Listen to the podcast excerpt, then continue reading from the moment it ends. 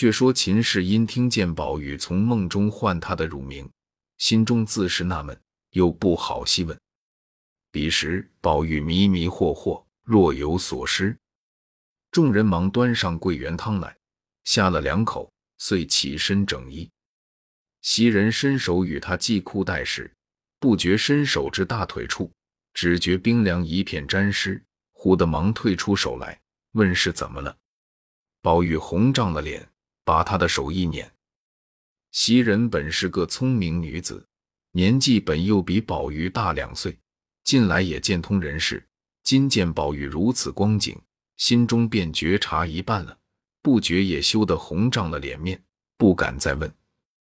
仍旧理好衣裳，遂至贾母出来，胡乱吃毕了晚饭，过这边来。袭人忙趁众奶娘丫鬟不在旁时，另取出一件中衣来与宝玉换上。宝玉含羞央告道：“好姐姐，千万别告诉人。”袭人亦含羞笑问道：“你梦见什么故事了？是那里流出来的那些脏东西？”宝玉道：“一言难尽。”说着。便把梦中之事细说与袭人听了，然后说至警幻所受云雨之情，羞得袭人掩面拂身而笑。宝玉亦素喜袭人柔媚娇俏，遂强袭人同领警幻所训云雨之事。袭人素知贾母已将自己与了宝玉的，今便如此，亦不为乐礼，遂和宝玉偷试一番，幸得无人撞见。自此，宝玉使袭人更比别个不同，袭人待宝玉更为尽心。暂且别无话说。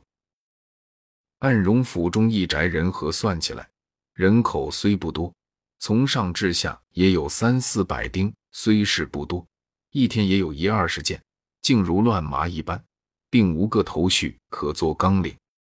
正寻思从那一件事，自那一个人写起方妙。恰好忽从千里之外，盖斗之危，小小一个人家，因与荣府略有些瓜葛。这日正往荣府中来，因此便就此一家说来，倒还是头绪。你到这一家姓甚名谁？又与荣府有甚瓜葛？且听细讲。方才所说的这小小之家，乃本地人士，姓王。祖上曾做过小小的一个京官，昔年与凤姐之祖王夫人之父认识，因贪王家的势力，便连了宗任做侄儿。那时只有王夫人之大兄凤姐之父与王夫人随在京中的，只有此一门连宗之族，余者皆不认识。目今其族已故，只有一个儿子，名唤王成，因家业萧条。仍搬出城外原乡中住去了。王成新近亦因病故，只有其子，小名狗。狗一生一子，小名板儿。嫡妻刘氏又生一女，名唤青儿。一家四口仍以务农为业。因狗白日间又做些生计，刘氏又操警救等事，青板姊妹两个无人看管，狗儿遂将岳母。刘姥姥接来一处过活。这刘姥姥乃是个积年的老寡妇，膝下又无儿女，只靠两亩薄田度日。今者女婿接来养活，岂不愿意？遂一心一计，帮衬着女儿女婿过活起来。因这年秋尽冬初，天气冷将上来，家中冬事未办，狗未免心中烦虑，吃了几杯闷酒，在家闲寻气恼。刘氏也不敢顶撞，因此刘姥姥看不过，乃劝道：“姑爷，你别抻着我多嘴。咱们村庄人那一个不是老老成成的，手多大碗吃多大的饭。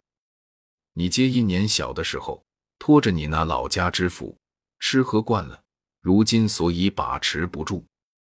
有了钱就顾头不顾尾，没了钱就瞎生气，成个什么男子汉大丈夫呢？”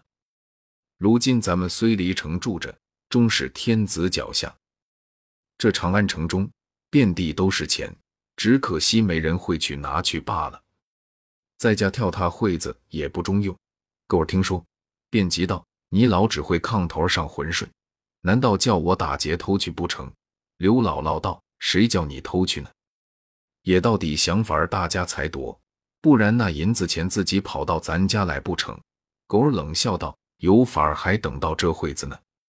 我又没有收税的亲戚，做官的朋友，有什么法子可想的？便有，也只怕他们未必来理我们呢。”刘姥姥道：“这倒不然，谋事在人，成事在天。咱们谋到了，看菩萨的保佑，有些机会也未可知。我倒替你们想出一个机会来。当日你们原是和金陵王家连过宗的，二十年前他们堪称你们还好，如今自然是你们拉硬使，不肯去亲近他，故疏远起来。想当初我和女儿还去过一遭。”他们家的二小姐着实想快，会待人，倒不拿大。如今现是荣国府贾二老爷的夫人，听得说，如今上了年纪，越发怜贫恤老，最爱斋僧敬道，舍米舍钱的。如今王府虽升了边任，只怕这二姑太太还认得咱们。你何不去走动走动？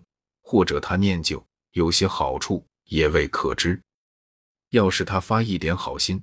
拔一根汗毛比咱们的腰还粗呢。刘氏一旁接口道：“你老虽说的是，但只你我这样个嘴脸，怎样好到他门上去的？先不先，他们那些门上的人也未必肯去通信，没得去打嘴现实。谁知狗力明心最重，听如此一说，心下便有些活动起来。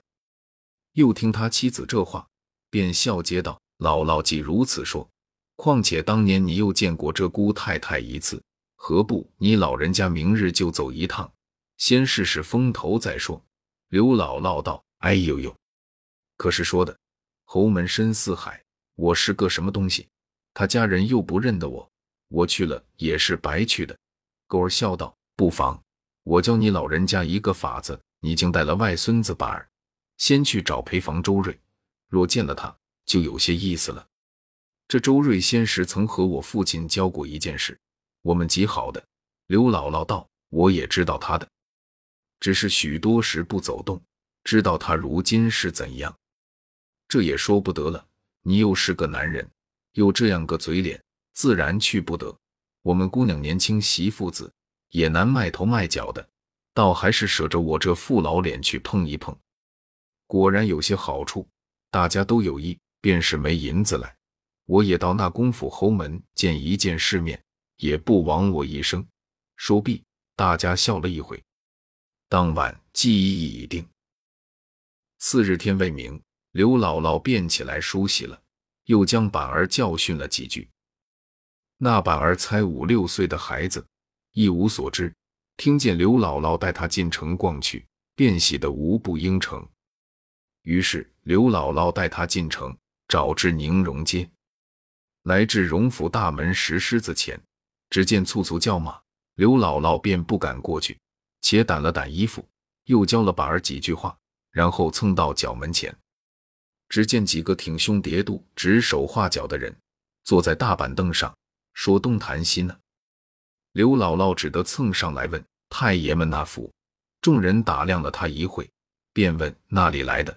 刘姥姥陪笑道：“我找太太的陪房周大爷的。”烦那位太爷替我请他老出来。那些人听了都不愁彩，半日方说道：“你远远的在那墙脚下等着，一会子他们家有人就出来的。”内中有一老年人说道：“不要误他的事，何苦耍他？”因向刘姥姥道：“那周大爷已往南边去了，他在后一带住着，他娘子却在家。你要找时。”从这边绕到后街上后门上去问就是了。刘姥姥听了谢过，遂携了板儿绕到后门上，只见门前歇着些生意担子，也有卖吃的，也有卖玩耍物件的，闹吵吵，三二十个小孩子在那里厮闹。刘姥姥便拉住一个道：“我问哥一声，有个周大娘可在家吗？”孩子们道：“那个周大娘，我们这里周大娘有三个呢。”还有两个周奶奶，不知是那一行当的。刘姥姥道：“是太太的陪房周瑞。”孩子道：“这个容易，你跟我来。”说着，跳窜窜的引着刘姥姥进了后门，至医院墙边，直与刘姥姥道：“这就是他家。”又叫道：“周大娘，有个老奶奶来找你呢，我带了来了。”周瑞家的在内听说，忙迎了出来，问是那位。刘姥姥忙迎上来问道：“好呀，周嫂子。”周瑞家的认了半日，方笑道：“刘姥姥，你好呀。你说说，能几年我就忘了，请家里来坐罢。”刘姥姥一臂里走着，一臂笑说道：“你老是贵人多忘事，那里还记得我们呢？”说着，来至房中，周瑞家的命姑的小丫头倒上茶来吃着。周瑞家的又问板儿道。你都长这么大了，又问些别后闲话，又问刘姥姥今日还是路过，还是特来的？刘姥姥便说：“原是特来瞧瞧嫂子你，二则也请请姑太太的安。若可以领我见一见更好，若不能，便借众嫂子转之意罢了。”周瑞家的听了，便已猜着几分来意，只因昔年她丈夫周瑞争买田地一事。其中多得狗儿之力，今见刘姥姥如此而来，心中难却其一；二则也要显弄自己的体面。听如此说，便笑说道：“姥姥，你放心，大远的诚心诚意来了，岂有个不教你见个真佛去的呢？论理，人来客至回话，却不与我相干。我们这里都是各占一叶儿，我们男的只管春秋两季的租子。”闲时只带着小爷们出门子就完了，我只管跟太太奶奶们出门的事。皆因你原是太太的亲戚，又拿我当个人，投奔了我来，我就破个例，给你通个信去。但只一件，姥姥有所不知，我们这里又不比五年前了。如今太太竟不大管事，都是脸二奶奶管家了。你道这脸二奶奶是谁？就是太太的内侄女，当日大舅老爷的女儿，小名凤哥的。刘姥姥听了，喊问道：“原来是她，怪道呢！我当日就说她不错呢。这等说来，我今儿还得见她了。”周瑞家的道：“这自然的。如今太太事多心烦，有客来了，略可推得去的就推过去了，都是凤姑娘周旋迎待。今儿宁可不会太太。”倒要见他一面，才不往这里来一遭。刘姥姥道：“阿弥陀佛，全仗嫂子方便了。”周瑞家的道：“说那里话？俗语说的，与人方便，自己方便。不过用我说一句话罢了，还找我什么？”说着，便叫小丫头到道厅上悄悄的打听打听，老太太屋里摆了饭了没有。小丫头去了。这里二人又说些闲话。